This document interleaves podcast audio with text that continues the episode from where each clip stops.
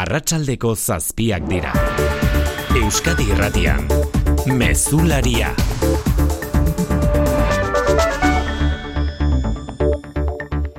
Arratxaldeon guztio, i Ameriketako estatu batuetatik arratsaldean iritsi zaigu bai eztapena energia alorrean hogeita bat garren mendeko mugarri garrantzitsuena lortu da. Energia garbi eta mugagabea lortzeko urratsa eman da fusio nuklearraren bitartez historian lehen aldez. Geraitia zeite beren berri emalea New Yorken nola aurkeztu dute aurkikuntza hori.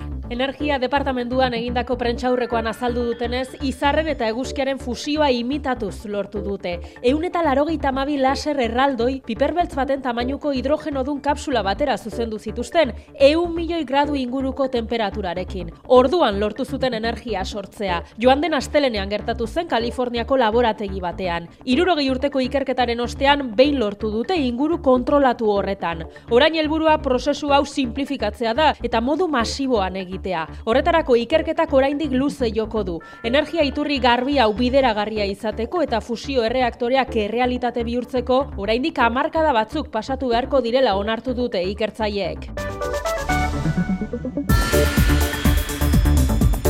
Berehala itzuliko gara New Yorkera azalpen gehiagoren bila, Euskal Herriko begiradapetik adituen iritziak ere bilduko ditugu mezularian aurrera pengisa esan, albiste oso oso ona dela gure adituen esanetan bai, baina zuhurtzi eskaria ere egin dute hamarkadak beharko direlako trantsizioa errealitate bihurtzeko.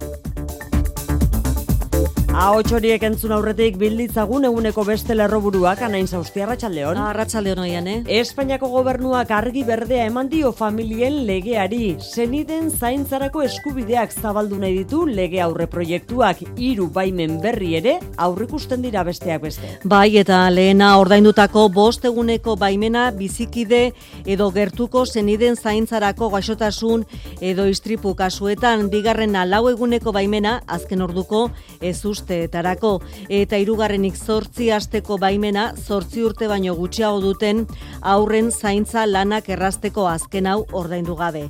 Familiei bizitza erraztea da helburua Jone Belarra gizarte gaietarako ministroak esan duenez. Pensamos que es una norma imprescindible para ayudar en la conciliación, para apoyar en la crianza a las familias de nuestro país Datorren udaberrian onartzekoa den legeak ere jasotzen du, guraso bakarreko familiek bi aur izan da familia ugarien eskubide berak izatea. Donostialdeko esiko zerbitzu buruek ez dute elkarretaratzerik egingo datoren ostiralera arte azken mezu politikoetan elkarrizkaren elkarrizketaren bidean sakontzeko aukera ikusten dute. Eta elkarrizketaren bidetik jo du bingen zupiriak laritzako bozera maleak ere eta gehitu du osasun sailak osakidetzaren gaineko gogoeta parte hartzaile estrategikoak jarriko duela martxan zerbitzuak non eta nola eskaini zehazteko. Horri buruzko gogoeta eginda, egiten da eta egingo da osasun arloko profesionalekin kontatuta. Eunen bat profesionalen esko hartzea izango da gogoeta prozesu horretan.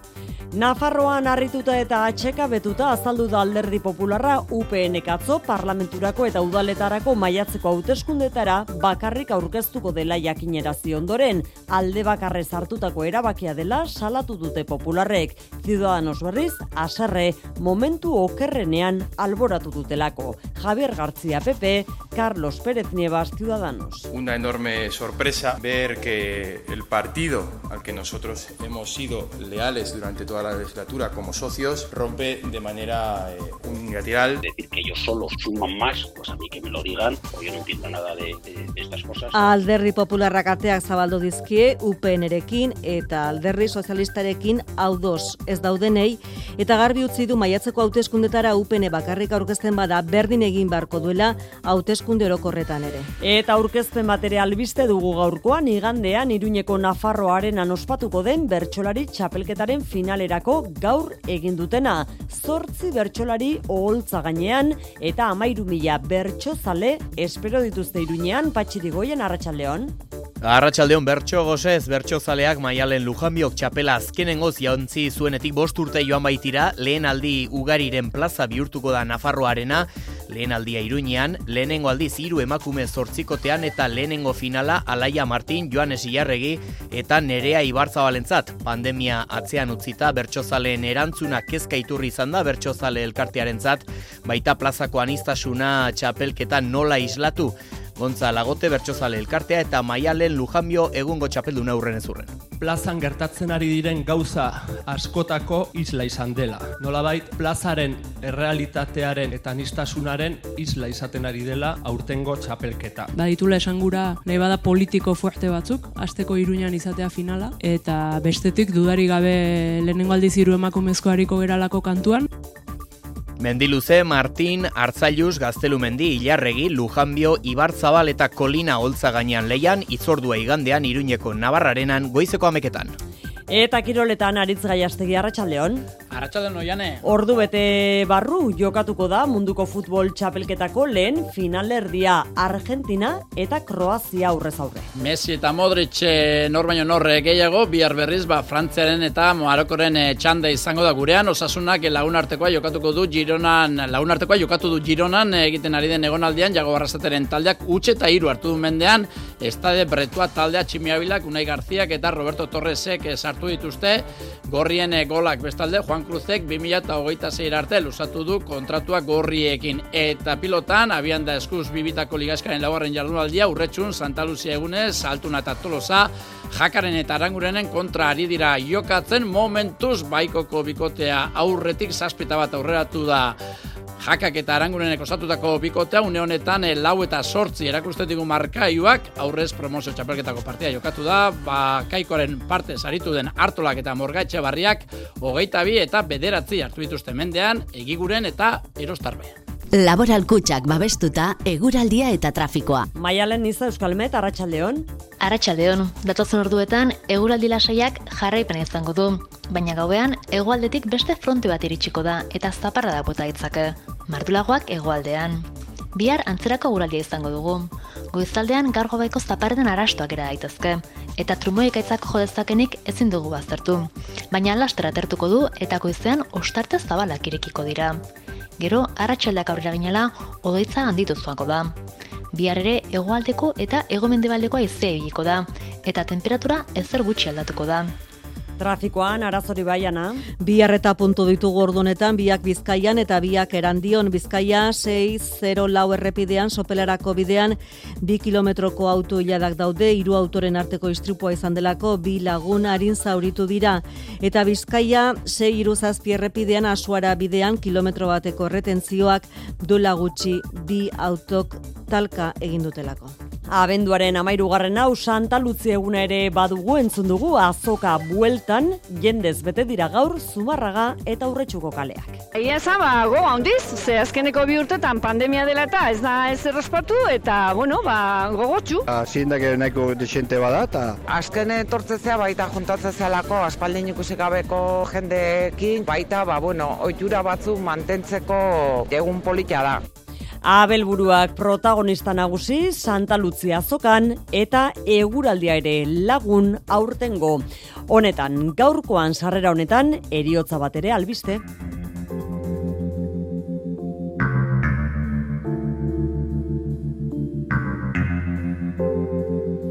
Twin Peaks telesail ikonikoaren sarrera doinua entzuten ari gara, haren sortzailea Angelo Badalamenti hildelako laurogeita bosturterekin.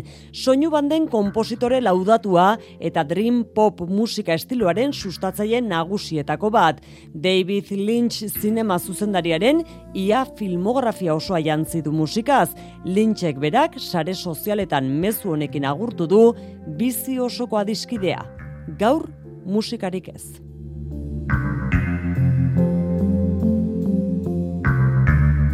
Arratxaldeko zazpiak eta bederatzi minutu ditugu teknikan eta errealizazioan Mikel Fonseca eta Xavier Iraola estatu batuekin bat egin behar dugu berriz ere. Euskadi Irratian, Mezularia. Oiane Perez. Estatu batuetan mugarri historiko moduan aurkeztu dute bertako zientzialariek lortutako fusio nuklearra. Orain arte soilik izarretan gertatzen zena laborategi batera ekarri dute energia iturri berri eta garbi bati atea zabalduz.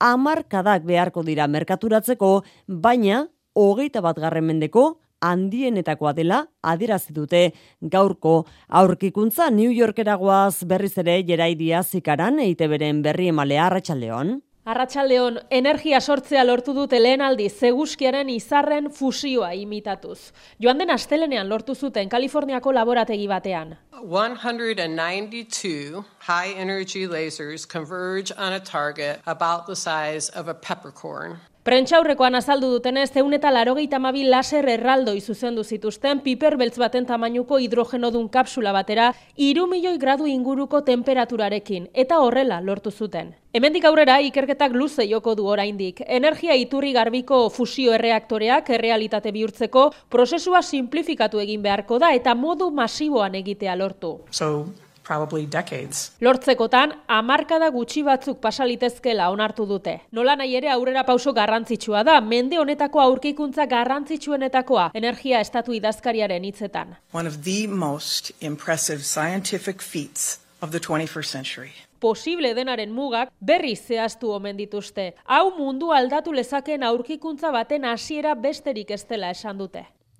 Albiste honen garrantzia neurtzeko Euskal Herriko adituen gana jo dugu, aurkikuntza oso garrantzitsua dela adierazi digute mugarri zientifiko bat ezartzen duela, baina aldi berean ez direla gure energia arazoak berehala konponduko ohar hori ere egin dute hamarkadak beharko dira energia trantsizioa gauzatzeko landerri izagirre. Jauzi historikoa da lehen aldiz energia balantze positiboa lortu baita laborategi batean fusio nuklearraren bidez, baina energia garbi, merke eta mugagabea lortzeko asko falta da oraindik, hainbat hamarkadetako bidea dugu aurretik, Aitzol Garzia Etxarri, Iker Baskeko eta Donosti International Physics Centerreko fizikariaren esanetan. Gaur lortu dute, toki baten, egun konkretu baten, behin balantze positiboa lortzea makina ikaragarri handi batekin. Inbardeguna da hori hartu, gaurko esperimentua hartu eta eskalatu planta energetiko bat sortzeko eta ordun edukiko dugu iturri mugagabe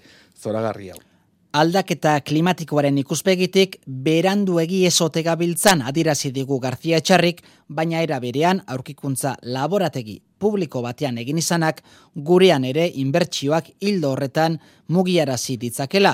Euskal Herriko Unibertsitatetik energia sektorean goitik beherako eraldaketa eraldaketa baten atean kokatu gaitu Fernando Plazaola, zientzia eta teknologia dekano, eta fizika katedradunak betiere zehaztuz, horretarako oraindik asko falta dela. Politegia da, politegia da, baino posible egiten balima dute borrolako energia iturri bat eukitzea, argi eta garbi energiaren paradigma aldatu daiteke bide horretan.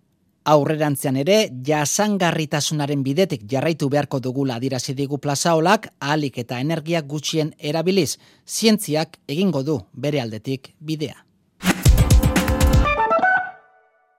Bada beste modu bat erretirorako aurrezteko. Azalpen harri ezan bardu. Etorkizuna nola planifikatu ondo uler dezazun. Dena azaltzen dizun horbaitek soilik lagun diezazuke erretirorako aurrezten.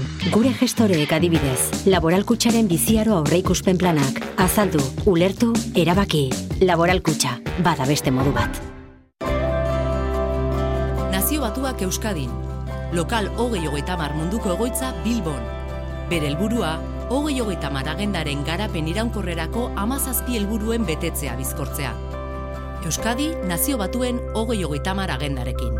Eusko jaurlaritza, Euskadi, auzolana. Euskadi irratia. Madrilera egin behar dugu jarraian familia zaintzarako baimen gehiago aurrikusten dituen lege aurre proiektua onartu du gaur Espainiako gobernuak. Tartean bost egun izango dira gaixotasun larria duen senitartekoren bat zaintzeko urtean eta ordainduta. Familia ugarien multzoa ere zabalagoa izango da lege honekin, besteak beste bi aurreko familia guraso, bak, guraso bakarrak batuko baitzaizkie familia ugariei. Mikel Arregi testua luzea dala ere, zer gehiago jasotzen du Arratsaldeon?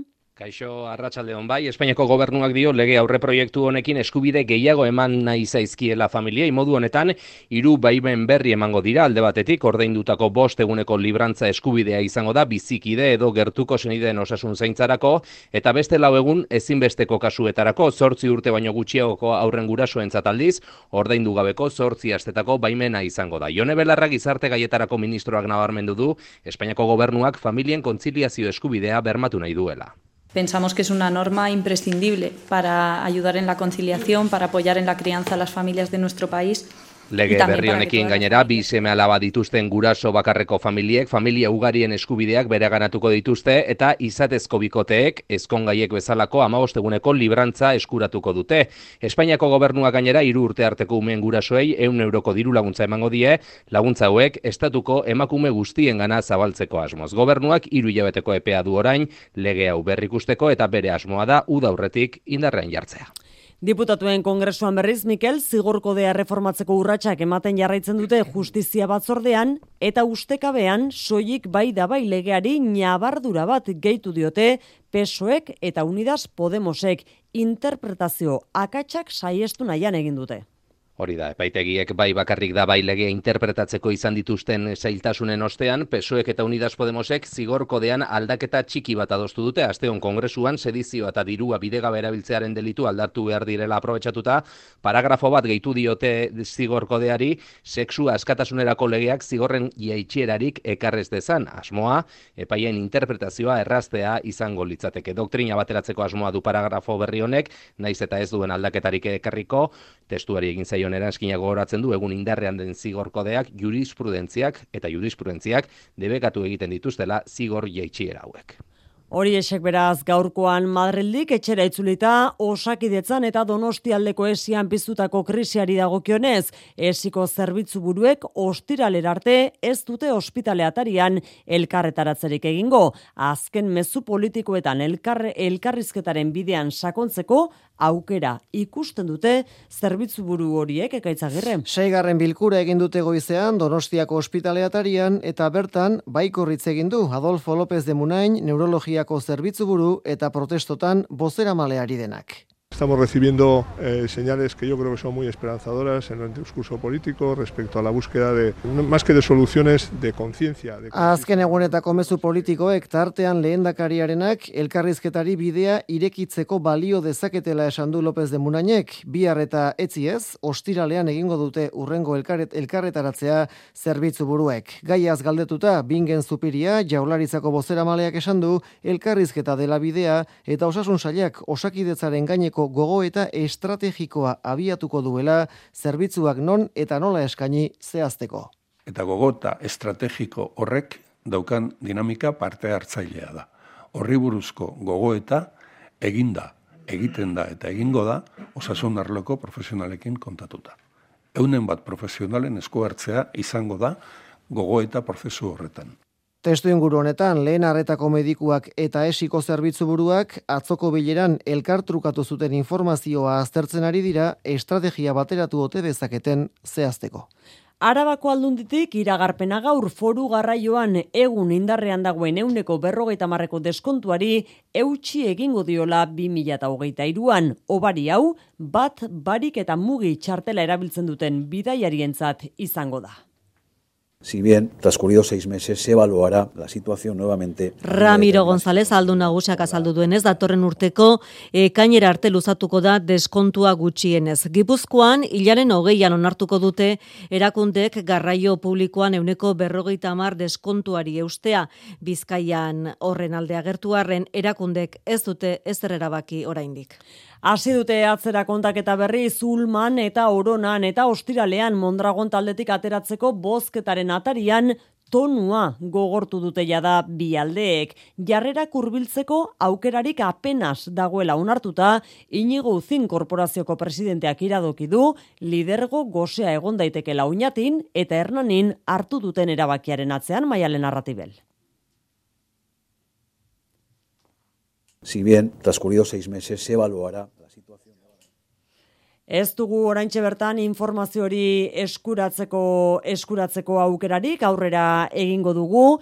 Beasaingo KAF konpainiak urteko kontraturik handiena eskuratu du erbeeretan 600 milioi eurotik gora eskuratu ditu NS operadorearentzat 60 tren egiteagatik sisto iturriagoitia. Edukiera eta irisgarritasun handiko trenak izango dira eta lehen biziko unitateak 2008 sortzirako izango dituzte erabilgarri. Orain urte batzuk jada, mila milioi euroko beste kontratu bat sinatu zuen kafek erbereetako estatuko operadorearekin, eta hain zuzen ere, une hauetan ari zaizkio entregatzen behasaingo konpainia kontratu hartan itzartutako berreundasei trenetako azkenak. Eta orain bai MSZ-ren inguruko albisteak, Mondragon korporazioaren inguruko albisteak biltzera gatozen, liderko gozea esan dugu, hori leporatu diela inigo zin korporazioko presidenteak, oinatin eta hernanin diren Ulma eta Orunari maialen.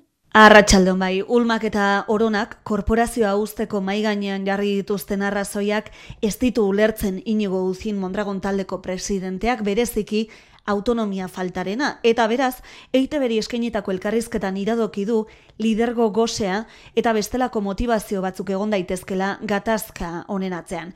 Nahiko lukela etorkizunari aurregin batasunetik, baina dio errespetuz hartuko dutela arrasaten oinatiko eta hernaniko bazkideen erabakia. Errespetuz eta lasai ere bai, ulma eta oronagabe ere, industrialerroak jarraituko duelako sendoa izaten. Industrian sektore principalenak eh, ondo dabiltza, eroskire oso ondo dabil, ondo prestatuta gaude eta etorkizuna e, bueno, ez digu bate bildurrik ematen. Berretsi du gainera oinatin eta hernanin hasieratik zekitela eskatzen zuten itunpeko kooperatiben eredua etzela bideragarria, ez behintzat ez da hori patxada egin gabe, eta beste muturrean aldiz ulman uste dute ez atea Mondragonek berak itxi diela. Ba, jaurlaritzak giro horretan errespetua zordiola prozesuari, ala esan duaren txatapia sailburuak, baina oartarazi du Mondragonen eredu kooperatibistak erakutsi duela garaizaietan elkarreusteko gaitasuna. Ameriketako estatu batuetan inflazioak behera egiten jarraitzen du zazpi koma batean kokatu da azaroan eta urte arteko inflazioa bosgarren hilabetez jarraian jeitsi da ala iragarri du prentxaurrean Joe Biden presidenteak. Prices are still too high, but things are getting better. Bidenek defendatu du bere politika ekonomikoa fruituak ematen hasi dela eta dirazi du 2023 urtea amaitzerako espero duela ekonomia normaltasunera itzultzea. Eta gabon bezperetako lanuzte iragarpen bat ere bai, labek greba deitu baitu abenduaren hogeita bi eta hogeita irurako trapagarango Amazon enpresan urriko eta azaroko lanuzten ostean zuzendaritzak ez duelako urratxik eman behar ginen lan baldintzako betzeko. Politika gintzan iruinean dugu albistea, Nafarrako eskuina zatituta eta aurrez aurre ikusiko baitugu. UPNek datozen udal eta foru hauteskundetara bakarrik aurkeztuko dela iragarri biaramunean. Urak arre nabarrasumako kide diren PP eta Ciudadanosen atxeka betuta popularrek erregionalistei alde bakarrez koalizioarekin aportu izana egotzi diete eta aserri bizian hitz egin dute berriz Ciudadanos alderdiko buruzagiek patxiko eta eguzu. UPNren erabakia harridura zartu dute PP eta Ciudadanos Navarra Suma koalizioko bazkideek atxekabetuta Javier García PPko presidente hautatu berriak egotzi dio UPNeri alde bakarrez koalizioa apurtu izana eta akatsa dela zentro eskuina hauteskundetara bere izita orkestea. Erabakiarekin pozik ez daudenei PPren ateak ireki dizkie Garziak. No ponemos nombres ni apellidos cualquier persona que se sienta identificado con el proyecto de unidad que tiene el Partido Popular y que evidentemente no se siente... Izenik esan gabe, azken aldian, Saias eta García Adanero diputatu matxinuen izenak popularrekin lotu dituztelako. Garziak argi utzi duen bestea, foru eta udala hauteskundetara bezala, hauteskunde orokorretarako ere bere izita joatea. Koalizioko bestea, Ciudadanos ere, aserre, ala mintzatu da Carlos Pérez Nievas alderdi laran jakoburua decir que ellos solo suman más, pues a mí que me lo digan, o yo no entiendo nada de, de, de estas cosas. Alegia ulergaitza zaiola, UPNek emandako arrazoia bakarrik aurkezteak indar gehiago batzea albidetzen diela. Bien bitartean Argentinan da Maria Txibite foru gobernuko lehen dakaria. Alberto Fernández Argentinako Errepublikako presidentearekin batzartu da Buenos Airesen bart. Bi herrialdeen arteko harreman ekonomikoak sendotzeko konpromisoa dirazi dute Casa Rosada etxean egindako bileran. Nosotros hemos entendido que es una ventaja de oportunidad para ese desarrollo dos patas. Txigitek azaldu duenez, batez ere autogintzan eta nekazaritza elikagaien industriaren arloan baliatu nahi dituzte bi herrialdek Europar Batasunaren eta Mercosurren arteko balizko akordioak. Gaur bukatuko da Nafarroako gobernuburuak Argentinara egin duen bisita ofiziala, Txibite lendakariak arlo ekonomikoa jorratzeaz gain jatorri Nafarreko Argentinarren elkarteak ezagutzeko baliatu du bidaia. Bruselara egin behar dugu Qatar Gate auziaren ingurukoak biltzera Eba Kili Europar Parlamentuko presidente ordea gaur karge, kargu gabetu du. Parlamentuak atxilotuta jarraitzen dute kilik berak eta baita beste hiru pertsonek ere. Eta parlamentuko hainbat txoko poliziak zigilatuta ditu oraindik ere badatestu honetan arratsaldean Katarren gaia izan dute eztabaida gai parlamentuan bertan. Amaia Portugal arratsaldeon konta iguzu Arratsaldeon Bai, Europar Parlamentuak erakutsi nahi du ez dela impunitaterik izango, ebakaili kargugabetu dute kontrako boto bakarrarekin eta bi abstentziorekin, Bruselako egoitzan bulegoak miatu dizkietenei Estrasburgon zituztenak ere zigilatu dizkiete inorkalakorik eskatu gabe, eta debatean talde sozialistari ezer leporatzen baino denbora gehiago eman dute eurodoi diputatuek agintzen neurriak hartuko dituztela. Debate berean, batzordeak iragarri du proposatuko duela ustelkeria mota guztiak eurodelituen zerrendan sartzea. Ilba Johansson barneko misarioa. Shame on you for violating trust. The trust of the people of Europe who expect you to fight Baina orain instituzio guztiak daude susmopean. Margaritis Eskinas batzordearen presidente ordeak kritika gogorrak jaso zituen Katargo munduko txapelketaren inaugurazioa joategatik. Kritikak itzuli dira orain, Eskinasek defendatu du batzordearen bide horriarekin bat datorrela Katargo lanbaldintzak hobetu direla esan zuenean. This is the European Commission. We are not improvising. I scrupulously reproduced Eta esan du, oparitan, baloi bat, bomboi kaxa bat eta lakoak baino ez zituela jaso.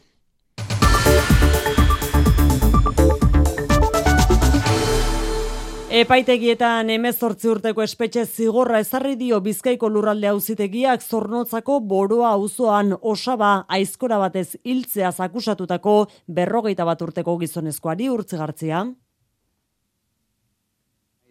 Akusatuak berak osaba hil izan aitortu zuen epaiketan zehar, bere hitzetan 2008ko maiatzeko egun batez, soloan zeudela osabari dirua eskatu eta honen ezezkoa jaso ondoren, albuan zuen aizkoraren atzegaldearekin buruan jo eta osaba hiltzuen. Fiskaltzak hogei urteko espetxe zigorra eskatu zuen akusatuaren zat, maltzurkeriaz hilketa egitea leporatuta. Akusazio partikularrak aldiz, hogeita bi urteko espetxe aldia eta hogeita amar mila euroko kalte ordaina. Ba esan bezala, bizkaiko lurralde auzitegiak amazortzi urteko espetxe zigorra eta akusazio partikular gisa jardun duen lengusu bati hogei mila euroko kalte ordaina ematera zigortu du berrogeita bat urteko gizasemea. Akusatua behinbeineko espetxealdian dago krimena gertatu zenetik. Nafarroan garesko ikastetxe batera zijoan mikrobusaren istripua ere nabarmendu nahiko genuke hiru aur zauritu dira goizean mikrobusa iraulita erieras eliera soarratsaldeon. Arratsaldeon susto itzela bai gaur goizeko bederetziak, baino lentxeago hartatzutik garesko ikastetxera zijoan mikrobusa irauli denean. Amar pertsona zijoa zen bertan, zazpi eta maika urte arteko zazpi ikasle begirale bat eta gidaria. Hiru aurrera bandituzte zaurituta iruñeran Nafarroko Unibertsitate Hospitalera. Horietako bat, bederatzi urteko mutikoa, besoan ebakuntza egin behar izan diote, beste biek zauriarinak dituzte, ondo bidean dira irurak. Istripua, Enea zazpizero lauzero errepidean gertatu da biurgune batean, laino itxia zen, urduritasun eta tensio handioko uneak bizi izan dituzte, zorionez, bazter babesari esker, mikrobusa ez da mendian bera amildu, hori autobus enpresatik esandakoa. Suhiltzaileak bi ambulantzia eta foruzaingoa gerturatu dira bertara, istripua nola gertatu den ikertzen ari da foruzaingoa. Bilbo eta Urduña artean berriz laurogei urte inguruko emakume bat hilda eguerdian trena karrapatuta. Renfe jakin arazidu orain arte egindako ikerketen arabera emakumeak ez duela bere buruaz beste egin, eskuetan polsak zeramatzan eta trenbidea igarotzen ari zen ez beharra gertatu denean. Laudioko apeaderotik gertu izan da ez beharra. Eta albiste zorion txuagoa, mezulariaren lehen zati hau amaitzeko asteburu honetan, gabonen bueltako beste plan bat itzuliko baita gurera, bi urteko etenaren ondoren, bueltan da barakaldoko beken umeen gabonetako parkea. Pabioi bat gehiago izango du, aurtengo edizioak, gainera inklusiboagoa izatea izango du helburu iratibarrena. Bai, pandemia dela eta bi urteko etenaren ostean bueltan da, Euskal Herriko etxeko txiki askorentzat zita garrantzitsua, divertitzeko inoiz baino leku gehiagorekin gainera. Xavier Basainez, bekeko zuzendaria. E, iru pabelloi beteko dugu. Alde batetik lehen pabelloian izango dugu kirolari buruz e, dauden aktivitateak, eta gero hirugarren aretoan gurekin e, kolaboratzen duten erakundeen partaidetza izango dugu, eta azkenik e, bosgarren pabelloian esan bezala barrakak edo atrakzioak, ez? Orain arteko edizio inklusiboena izan nahi du aurtengoak eta horretarako desgaitasuna duten pertsonentzako hainbat neurri hartu dira. Nora Sarasola BBK Fundazioa. Meretzitik eta hogeita bir arte eta iruretatik eta saspirak arte ezgaitasuna duten umeak e, sartzeko aukera izango dute e, sarreran e, kolak egin gabe. Eta neurrei desberdinak egongo dira beraien esperientzia egokiago izateko. Goizeko amaiketatik hasi eta arratsaldeko zortzirak bitarte egongo da zabalikumen gabonetako parkea, aurten gainera lehen aldiz, sarrerak internet bitartez erosi daitezke bekeko webgunean.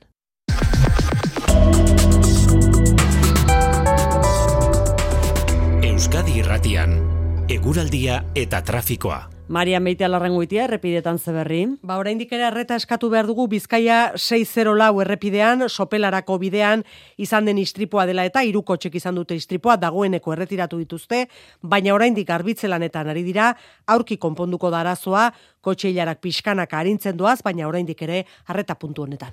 Eguraldiaren iragarpen euskalmeten maialen izak. Datotzen orduetan, eguraldi lasaiak jarraipena izango du baina gauean hegoaldetik beste fronte bat iritsiko da eta zaparra da bota itzake. Martulagoak hegoaldean. Bihar antzerako guraldia izango dugu. Goizaldean gaur gobaiko zaparreten arastoak era daitezke eta trumoiek aitzak jo dezakenik ezin dugu baztertu. Baina lastera atertuko du eta goizean ostarte zabalak irekiko dira. Gero arratsaldeak aurrera ginela odoitza handitu zuako da. Bihar ere hegoaldeko eta hegomendebaldekoa izea ibiliko da eta temperatura ezer gutxi aldatuko da. Mezularia, gertukoak.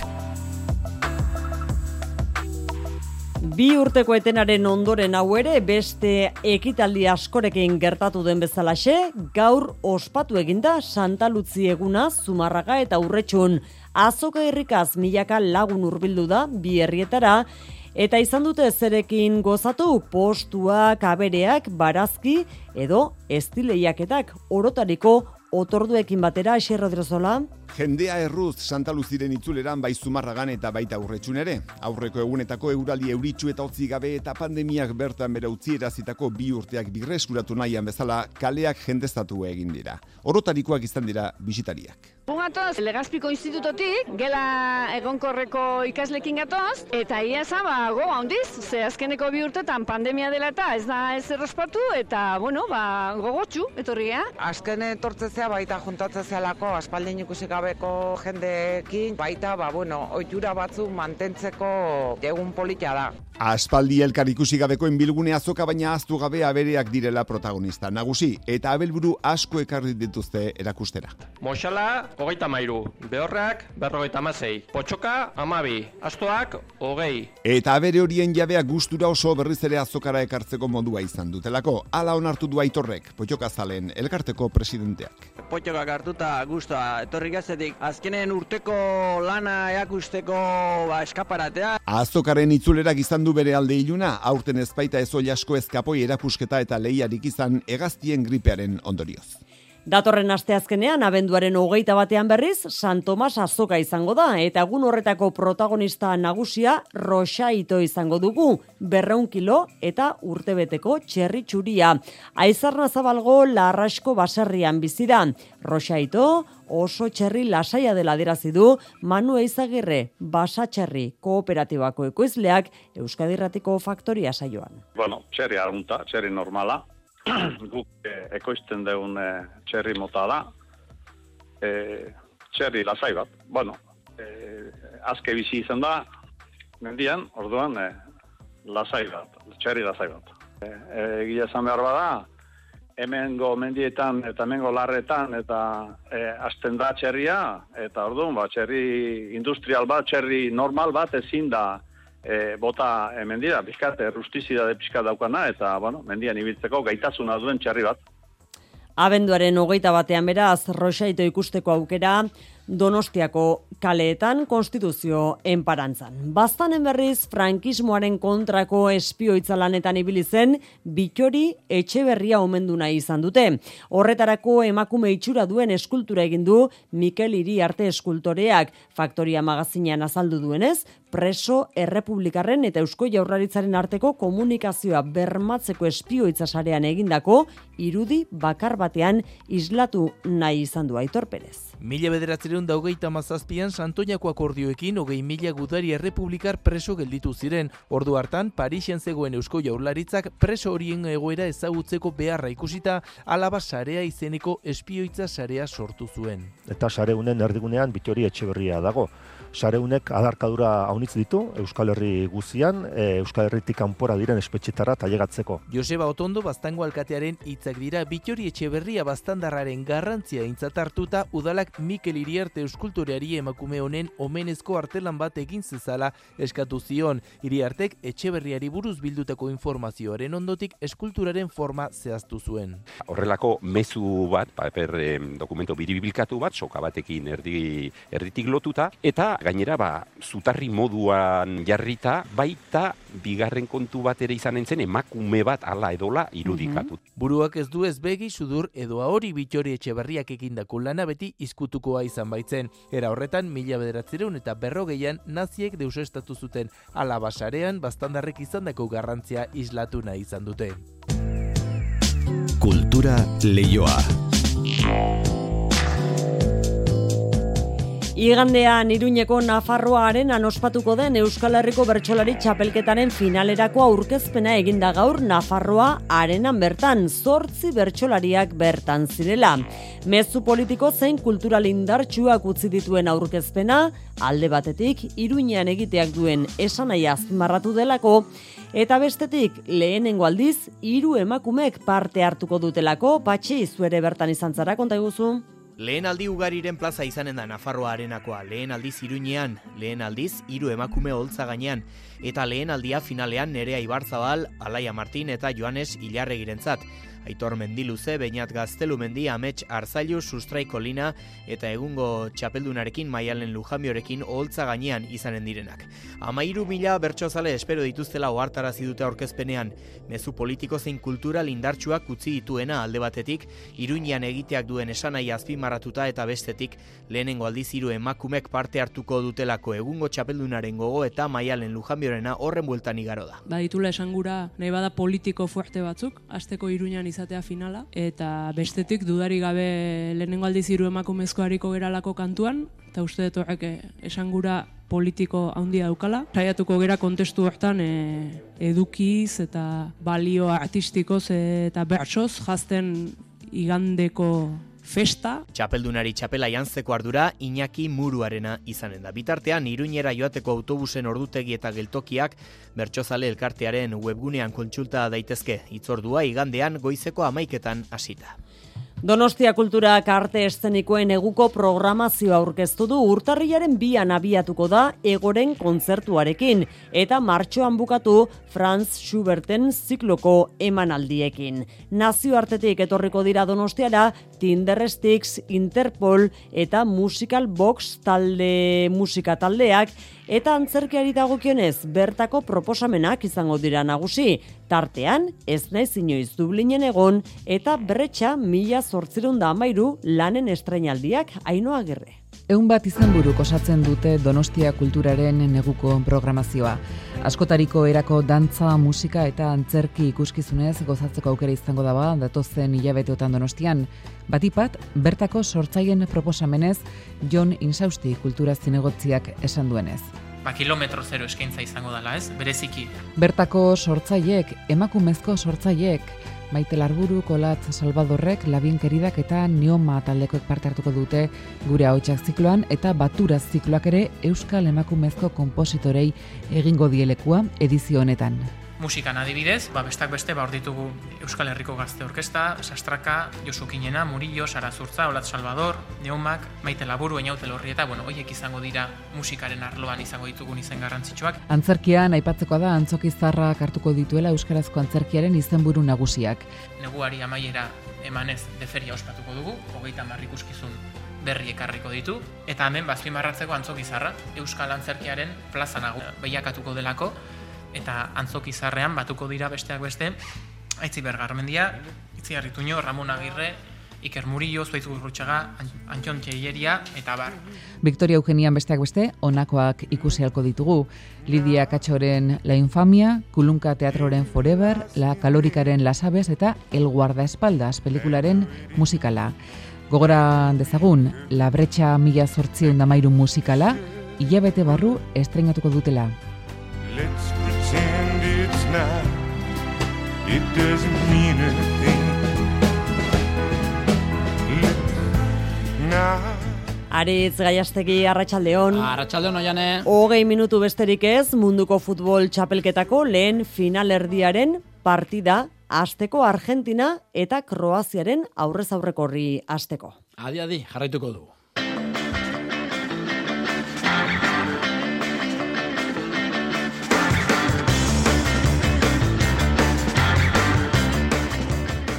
Hala da bai, futbolean, Katarreko munduko kopa sartu da azken eh, txampan gaur jokatuko da lehen finalerdia Argentina eta Kroazen nor baino nor eh, gehiago Messi eta Modric aurrez aurre bihar berriz Frantziaren eta Marokoren txanda izango da. Gurean, osasunak eh, lagun artekoa jokatu du Gironan egiten ari den egonaldian Jago Barrasateren taldeak utxeta hiru hartu du mendean Estade Bretua taldea Tximiabilak, Unai Gartziak eta Roberto Torresek sartu dituzte gorrien golak bestalde Juan Cruzek 2000 eta hogeita arte luzatu du kontratua gorriekin. Atletiken Iñaki Williams gaur hasi da taldearekin entrenatzen Nico Williams eta Unai Simon bihar itzuliko dira lanera, Herrera eta Balentzega bestalde giarretako arazuekin daude eta kolokan dago euren parte hartzea kopako partidarako eta realean Silva eta Charlotte normaltasunez entrenatu dira. Pilotan, abian da eskuz bibitako ligaskaren laugarren jardunaldia urretxun Santa Lucia egunez, jaka eta aranguren ari dira jokatzen altunaren eta tolosaren eh, kontra, eta momentuz e, sustekoa baikoko bikotea, orain arte garaipenik e, barik dagoen baikoko bikotea, amazazpi eta amaika ari da irabazten altunaren eta tolosaren kontra, aurrez e, promozio txapelketako partia jokatu da, bakaikoaren parte zaritu den hartolak eta morga etxe barriak, ogoita bi eta bederatzu hartu dituzte mendean, egiguren eta erostarbe, ogeita bi eta bederatzi. Bestalde, Ruben Salaberrik bi urtez luzatu du, baikorekin zuen kontratua. Ze esta puntan sortzi pilotari lehiatuko dira buruzburuko txapelaren bila, ostiraldean jokatuko diren lehen bi final laurdenak, Erkiaga del Rio eta Arbe Aimar izango dira, larun batean Olaran Barandika eta López Johan, finalerdiak hilaren ogeita iruan eta final handia abenduaren ogeita marrean, partia guztiak berriatuan jokatuko dira. Eskubaloian bidazoak Europa Ligako demultzoko iruaren posto mantendu eta urrengo fazerako txartela bideratuta utzi gura du Macedonian Eurofarm pelisteren kontra neurketa bederatziak laurden gutxiagotan hasiko da. Eta txirrindura itzan, Bizkaia Durango Sandra Gutierrez fitxatu du taldeak egiten duen laugarren fitxaketa da. Bestalde, Superman Lopezek ez du astanan jarraituko. Arratxaldeon, Kirol Zalea, azte arte aurrera doa, baina oraindik ere egin daiteke eguna biribiltzeko plan ederrik bestak beste, eskubaloi eta futbol partia interesgarriak eh, jokatuko direlako laster eta seguru naiz pilotaz gozatu dutenak ere eta gozatzen ari direnak ere, ez direla gutxi izango. Euskadi Irratian, Qatar 2022.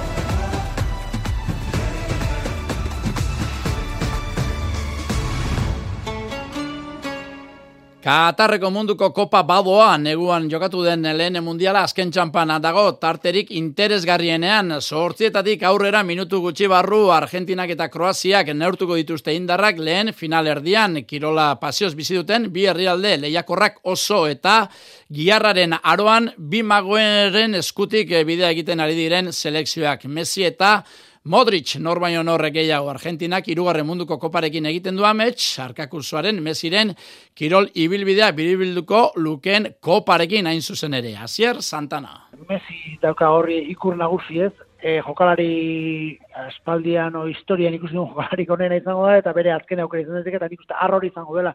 Baina horretaz gain ekipo are badago, eta gainera ikusten dut e, Argentina, e, egoera ezberdinetara egokitzeko gai den talde bat dela, ez da erritmo altuan jolasten duen talde bat, erritmo gorabera askoko talde bat izan daiteke, baina erritmo altuak e, gainditu egiten dut, eta gero, bueno, egia esan, nik gaur akuñaren baja hori, bueno, ba, e, kontutan izan beharko duz, ez da, ez da oikoa ez egotea, eta ez da gizien jarriko duen, eta egia esan, ba, bueno, e, erberen kontra, Eh, erakutsi zuten maila handia dutera, baina partidu zailtzen denean, ba, arazo izaten dute, eta Messi bezaleko jokalari behar izaten dute, ezta? Kroaziak berriz duela la urteko arantzak endu du herrialde gaztea da, ibilbide laburreko selekzioa, baina oso denbora gutxian onenen pare jarri da selekzioari nazioartean faltazaion eskarmentua da, zuzen ere, Europako talde indartzunetan ibilbide luzea duten futbolari osatutako jokalarien indar nagusia.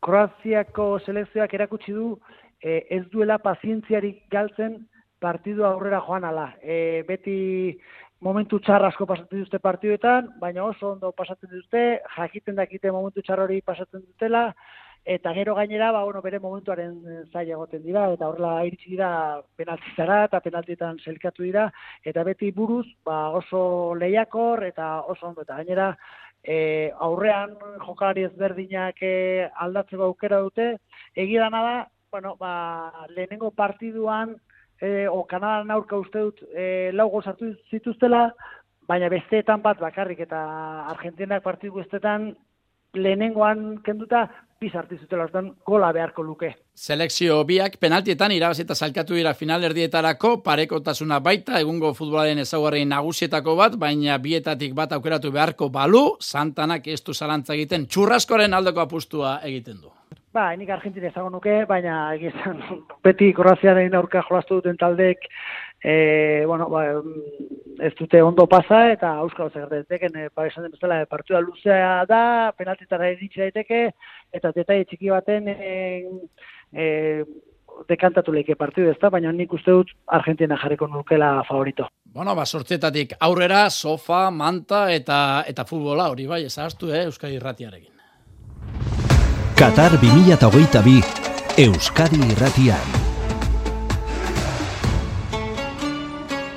Katarren eh, daudenak ondo ibiliko dira, baina osasuna ere estabile txarto gironan egiten ari den egonaldian talde arlo fizikoan prestatu, talde giroa sustatu eta lehiaketara bueltatu horretik indarra ematen duten garaipenak ari da pilatzen e, talde gorria gaur estade bretua hartu du mendean iru eta huts, Tximi Abila, Unai Gartzia eta Roberto Torres izan dira golegileak. Iago barrazate. Bueno, ba, gustora, ez, beste pausa bat emon dugu, gaur e, jentik jala gauta mar minutu pilatu ditu, eta bueno, hori da nahi gendunez, e, sortzi egun gelditzen di partio ofizialerako, eta bueno, aurkari desberdin bat, e, gaur ez dut e, ritmo gitxi eukio dara partidu, baina bueno, ondo gokitxua bai, irabazin dugu, ez da garrantzitzuena, baina bueno, moten dut balori bai, eta hori da nahi dugunez, pixkanaka, pixkanaka geixera juti. Ez da klub eh, Nafarrak egunean zehar eman duen notizia on bakarra izan ere osasuna jakinarazi du Juan eh, Cruzek taldean jarraituko duela 2026ko ekainera arte. Benetan emaia bikaina ematen ari den futbolaria da. Atletiken Iñaki Williams gaur hasi da taldearekin entrenatzen, Nico Williams eta Unai Simon bihar itzuliko dira lanera, Herrera eta Valentziaga berriz, giarretako arazoekin daude eta kolokan dago euren parte hartzak kopako partidari begira eta realean Silva eta Charlotte normaltasunez entrenatu dira. Bestalde, bigarren eh, maila luzea dela esan hori da eta bide horretan gora berak egoten eh, direla bada, alabez joko eta emaitza bolada txarrean murgilduta dabil, Bart Levanteren kontra kolpe irukoitza hartu du. Hirugarren porrota kateatu du, sasoi honetan mendizorrotzan galdu duen lehen neurketa izan da, eta gainera aurkari zuzen batek hartu du mendean. Hortaz, lider jartzeko aukera izatetik, bosgarren zelkatu izatera pasada. Jon Guridik, lasaitasu mezu igorri du, utx eta bikoaren ostean. Klasifikazio bueno, eh, hor mantentzea ez bi puntua, eta hau soluzio da, ratxa onak eukitu, oen txarrat gatzegu, baina bueno, e, danok bate egon berdeu eta seguru e, ratxa onak berriz edurriko dela. Talde bazorroak Malagan izango du urrengo itzordua igandean gaueko bederatzietatik aurrera eta bi ordu lehenago Eibar liderrak Levantene etxea bizitatuko du. Urretxen bukatu da bibitako partida eta esustekoa eman dute jakak eta arangurenek ogoita bi eta amabi hartu dituzte altuna eta tolosa ia ba, minutu gutxi barru, euretako baten bat, protagonistaren bat, gurekin izateko aukera dugun. Bien bitartean, eskubaloian bidazoak e, Europa Ligako demultzoko irugarren postua mantendu eta urrengo faserako txartela bideratuta utzi gura du, Macedonian Eurofarm Pelister mendean hartuta. Artalekun, amabigoleko errentarekin irabazi zuen Jakobo Kuetararen taldeak. Arritxu iribar ligako azken arantzatera, eta urtea ondo bukatu nahi du bidasoak, baino badu kezka etxetik kanpora urten ez baitabil bat ere fin. Mikel Zabala estremoa. Zagia esan artean eh, etxetik kanpo, ba, gehiago kostaten zaigo, ez? Eh, etxetik kanpo ez gara fin ibili aurten, eta eta hori, ez dakit, ez dakit, egia esan eh, etxetik kanpo zertatzen zaigu, e, pixka gehiago prezipitatzen gara igual, ero, ero ez dakit, eta nik uste e, gure gure guretan fijatzen egongo dala kontua, ez? E, partio zilo bat itxia, e, goles gol jutia, ez? E, Asenaldian pixate ba, behar bada kontratari hortan e, prezipitatzen gabiz eta holako prezipitazioak ez aukitzia eta nik uste e, guretan egongo dala kontua. Eurofar pelisterren aurka gaur sortzi hartalekun erraz irabazi zuten. Amabitik irabazi zioten Macedoniako taldeari, baina gaur beste pelister bat espero dute defensan ez eta kontratakian da oso indartxu ez, e, jende oso eskarra dira, gaina fizikoki bebai defensan ba, pixo handiko pertsona dira, eta nik uste hor egongo dala, hor egongo dala gakua ez, e, repliege, replegian e, fin egotia, e, baloi tontuak ez, ez galtzia, eta eta hortan, kontrola ukitzean pixo partidu guztian ziren. Gaueko bederatzia laurden gutxiagotan hasiko da norgeiagoka eta ETB lauean ikusial izango dugu. Zesta puntan, ostiralean, hasiko dira jokatzen, buruzburuko final laurdenak sortzi pilotari, hariko dira leian txapelaren bila. Iaz gertatu legez, aurten ere, berriatuan jokatuko dira txapelketako norgeiagoka guztia. Kepa iribar. Eguerdian aurkeztu dute banakako zesta txapelketako azken fasea. Txapelketaren zati honetan, izen potoloak gehituko zaizkie aurrekan poraketetatik irauten dutuen Del hori eta Johani. Mikel Plaza, berritxuko zesta elkarteko kidea da ba, rankinetik e, tiretu dugu apur bat, aurreko urtitan izendako emaitzakin, eta bueno, sartuko die, ba, Aritzartiaga, López, Aimar, Arbe, e, Barandika, Olaran, eta eta Iman Olbe bai. Eta, ba, bueno, aurre kanporak eta horretan saikatu dizen e, Julen del Rio eta Johanekin batera, ba, bueno, sortzi pelotariko txapelketa bat martxan jarriko gu, eta final laurdenak izango litzakez, eta gero, ba, bueno, final erdixek, eta eta finale arte. Ostiralean final laurdenetako bi kanparak eta jokatuko dira, Del Rio Erkiaga batetik, Aimar Arbe bestetik. Larun batean beste biak, Barandika Olaran eta Johan López. Ilaren hogeita iruan finalerdiak izango dira eta hogeita marrean finala. Esan dugun moduan, final sortzirenetatik, Julen Del Rio eta Johan Sorozabal izan dira zailkatzea lortu dutenak. Del Rio kamabi eta maika eta amabi eta zein menderatu zuen Gonzalo, Johanek gorkari irabazizion amabi eta bederatzi eta amabi eta zei. Bueno, boina arte ikusi dana, ba, bueno, e, batez be, gaztiek hartu da parte asko, ez? Bai, e, Julen eta Johan, ondi arren, ba, bueno, pelotari gaztiek, e, del Rio jabadaroi ez, ba, bi urte profesional mailan e, partidu jokatzen. Johan be aurreko urtien, ba, Taniako frontoien e, urte bete eta gero, ba, bueltan etorri zan, eta, bueno, parraldien be, uda honetan e, jokatzen ibili da, eta Winter txapelketan be, bise da parte hartzen, ba, euren maila, naiz eta banakako txapelketa urtin behin jokatzen da, ba, bueno, oso ondo moldatu diez. Antolatzaile taldearen eh, xedea, aurpegi berriak ikusi alizatea da, egungo izarrekin puntista gazteek lehiatu alizatea. Guk azken baten, ja, irugarren urtie da urtene, ba, bueno, antela, antolatzen duguna, eta igezko urtien ja, iru urterako akordu bat adostu gendun, munduko pilota batzarragaz. Eta gure helburu batez esan, ba, bueno, arpei barri batzuk, e, ba, bueno, apur bat ikustie, eta, bueno, ilusio apur bat sortzi bai, profesional mailako ba, pelotari e, destakago horrekin, ba, ba, bueno, aukera bat izeteko, e, ba, bueno, banakako txapelketa honetan parte hartzeko. Ia zaritzerkiagak lortu zuen txapela mendibarren eh, pilotalekuan, haren ondoren, palmarezean ze izen zizelkatuko den erabakitzen hasiko dira, aste honetan bertan. E, eskerrik asko iribar, areto futbolean, osasuna magnak, txapelketako oiarretako baten bizita izango du etzidamu, ostiralez, e, palma futsal, taldea bigarren zelkatua da, eta beraz, ez dirudi, aurkaririk aproposena, garaipena eskuratu eta jeitxera postuetatik irteteko, ea zer kontatzen digun, taldeko kapitainak Roberto Martil, Arratsaldeon. Arratsaldeon. Ostiralean Palma Futsal taldeak e, bizitatuko du anaitasuna, e, Barcelonaren atzetik e, bigarren zelkatua da, e, beraz e, partida gaitza daukazue.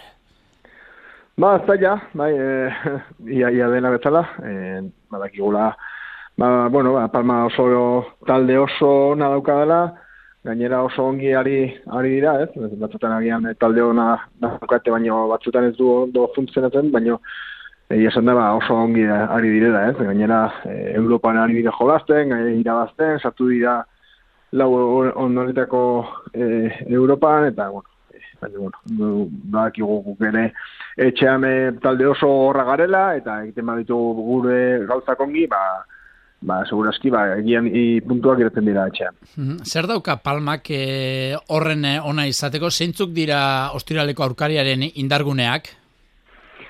Ba, nik uste dela, o, talde osoa, ez? E, agian basa dauka, ba, jokalari biru oso oso onak, baina, baina palma dauka, ba, amabi edo amairu jokalari eta denak ia ia berdinak, ez? Eta ez dute inoiz e, geisten e, nivela, ez? Eta dira jokalariak, baino beti daude hor, hor ez?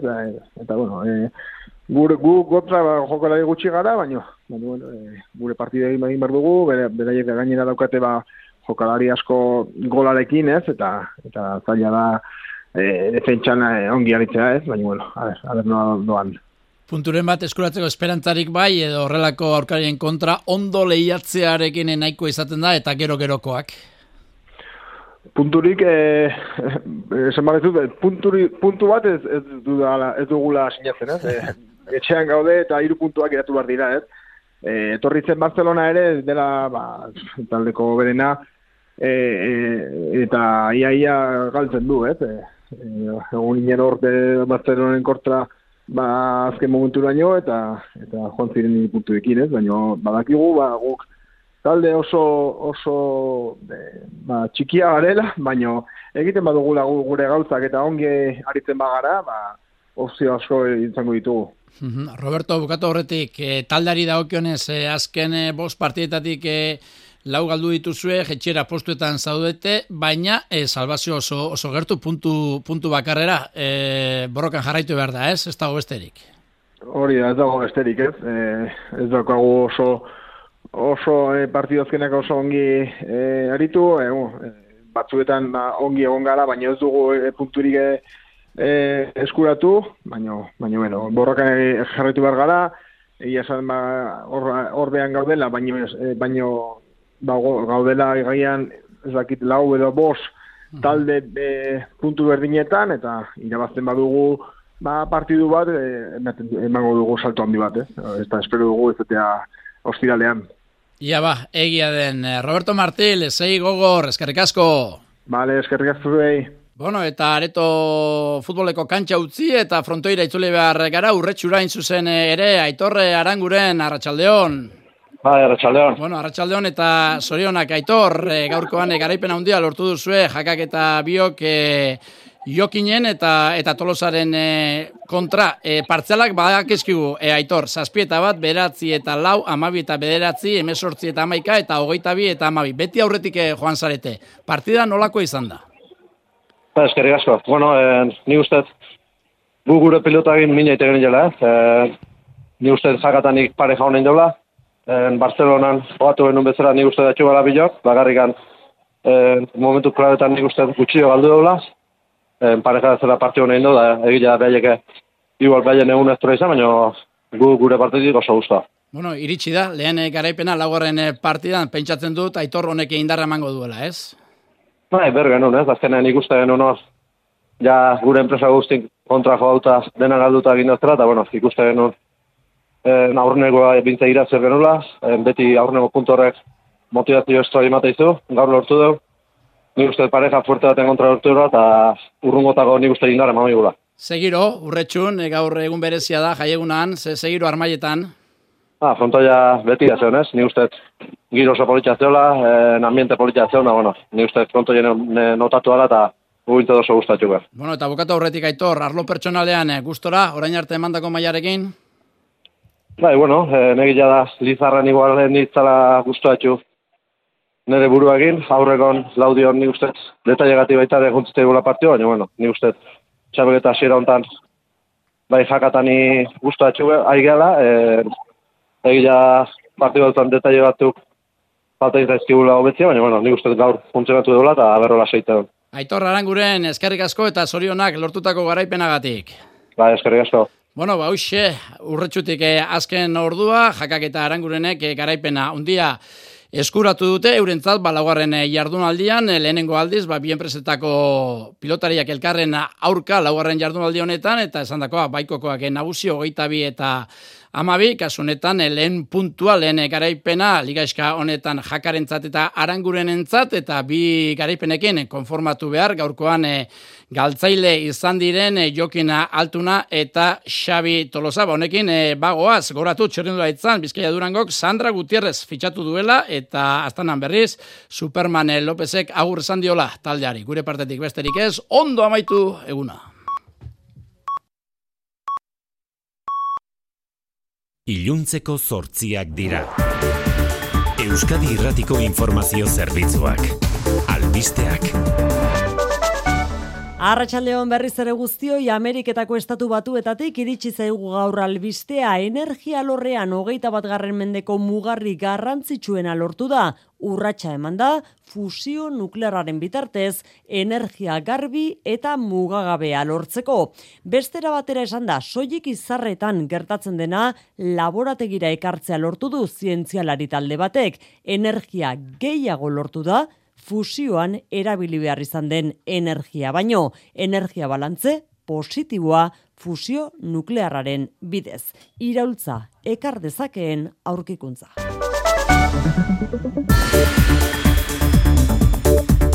Euskal Herriko begiradapetik adituen iritziak bildu ditugu mezularian albiste oso ona gure adituen esanetan bai jauzi historikoa delako, baina zuhurtzia eskaria ere bai, amarkadak beharko direlako trantsizioa errealitate bihurtzeko.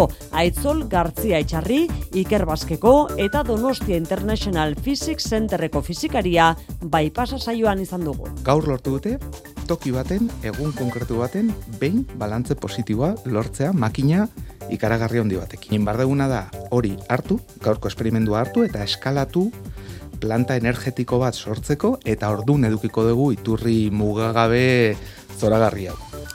Eguneko gainerako lerroburuak anain zauzti arratsaldeon. Arratsaldeon. Espainiako gobernuak argi berde eman dio familien legeari zeniden zaintzarako eskubideak zabaldu nahi ditu lege aurre proiektuak hiru baimen berri aurrikusten dira besteak beste. Bai eta lehena ordaindutako bost eguneko baimena bizikide edo gertuko zeniden zaintzarako gaixotasun edo istripu kasuetan bigarrena lau eguneko baimena azken orduko ez usteetarako eta hirugarrenik 8 asteko baimena zortzi urte baino gutxiago duten aurren zaintza lanak errazteko azken hau ordaindu gabe.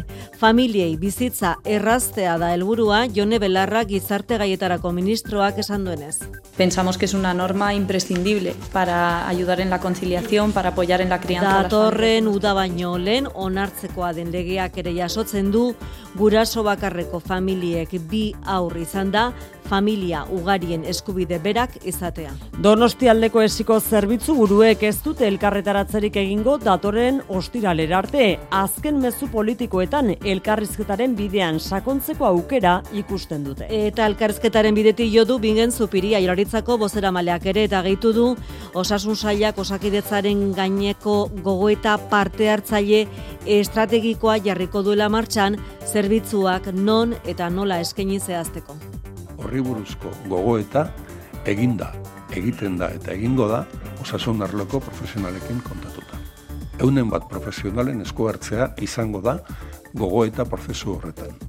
Nafarroan harrituta eta atxekabetuta azaldu da alderdi popularra UPN ekatzo parlamenturako eta udaletarako maiatzeko hauteskundetara bakarrik aurkeztuko dela jakinerazi ondoren. Alde bakarrez hartutako erabakia dela salatu dute popularrek. Ciudadanosek berriz, aserre dagoela momentu okerrenean alboratu dutelako Javier García Pepe, Carlos Pérez Nievas, Ciudadanos. Una enorme sorpresa ver que el partido al que nosotros hemos sido leales durante toda la legislatura como socios rompe de manera eh, unilateral. Decir que ellos solos suman más, pues a mí que me lo digan, o yo no entiendo nada de, de, de estas cosas. Alderri Popularrak ateak zabaldu dizkie UPNrekin eta Alderri Sozialistarekin ados ez daudenei eta garbi utzi du maiatzeko hauteskundetara UPN bakarrik aurkezten bada berdin egin barko duela hauteskunde orokorretan ere.